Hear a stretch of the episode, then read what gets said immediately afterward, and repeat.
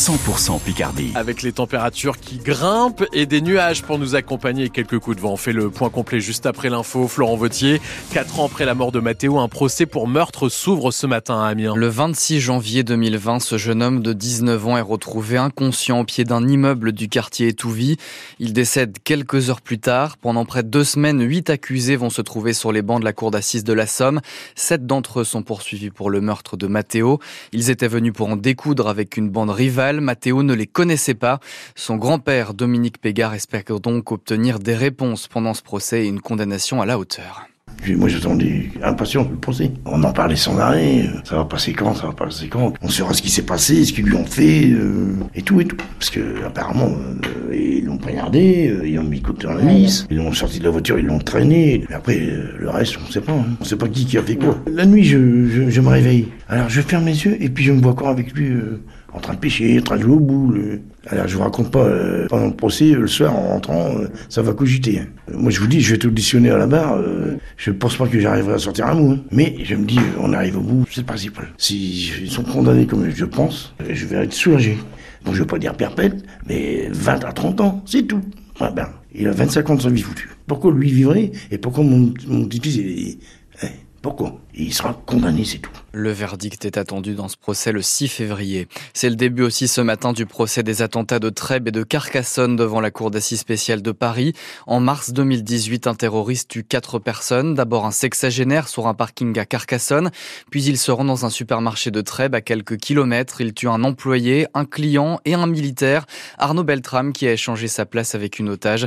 Sept proches du meurtrier abattu par le GIGN sont jugés pendant un mois. Le mois prochain, on va devoir payer plus cher notre Oui, c'est Bruno Le Maire qui le confirme. Invité hier soir du journal de 20h sur TF1, le ministre de l'économie confirme une hausse des taxes et la levée progressive du bouclier tarifaire. Tous les consommateurs sont concernés, qu'ils soient ou non au tarif réglementé d'EDF. Une hausse de moins de 10% pour 97% des clients clairs chez Caglini. Pour les clients qui ont souscrit un contrat heure pleine, heure creuse, la facture va s'alourdir de 9,8%. Pour ceux qui sont au tarif de base d'EDF, soit plus de 10 millions et demi de ménages, comptez 8,6%.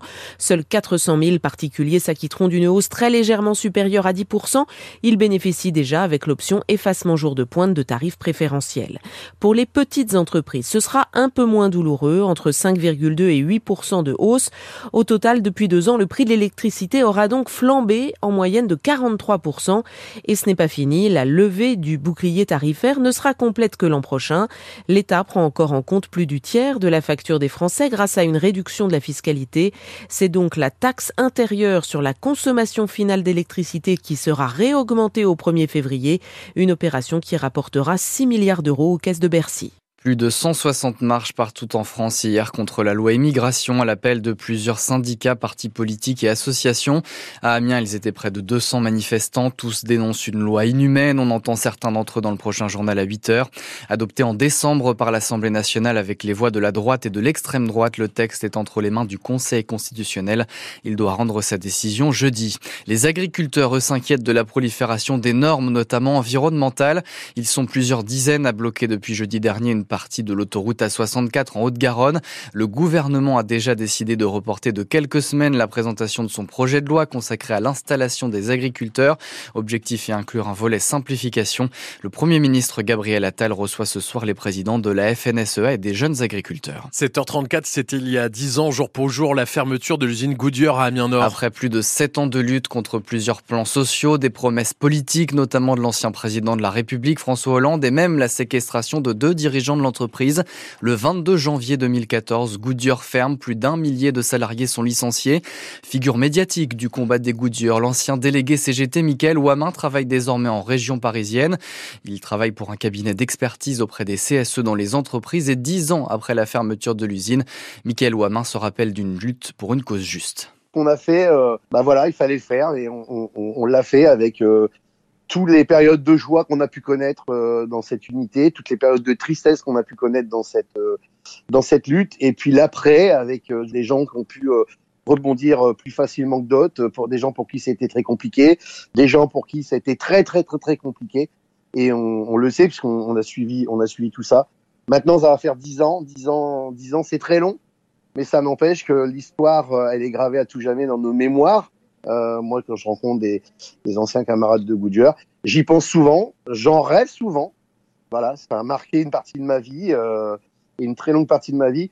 Et c'est certainement une période sur laquelle euh, j'ai appris énormément de choses sur euh, ce que sont les gens, ce que sont, ce que sont les salariés, et cette capacité qu'ils ont à changer bien des choses quand ils arrivent à s'unir et pour une seule et même cause, et c'est ce qu'on a fait. Elle aussi était du combat chez Goodyear. Evelyne Becker, ancienne adjointe administrative, aujourd'hui conseillère municipale de gauche à Amiens, est notre invitée tout à l'heure à 8h10 sur France Bleu Picardie. Et puis vous avez la parole aussi comme chaque matin. Quel souvenir gardez-vous de Goodyear?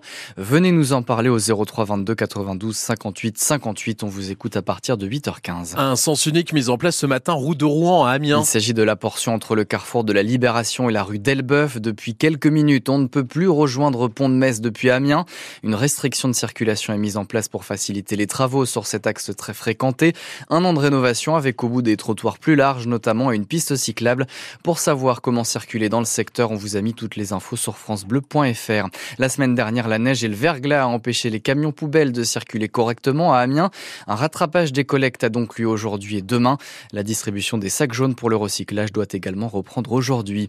L'Amiens SC annonce hier soir la prolongation du milieu de terrain Owengen, âgé de 20 ans et formé à l'ASC. Il signe un nouveau contrat jusqu'en 2027.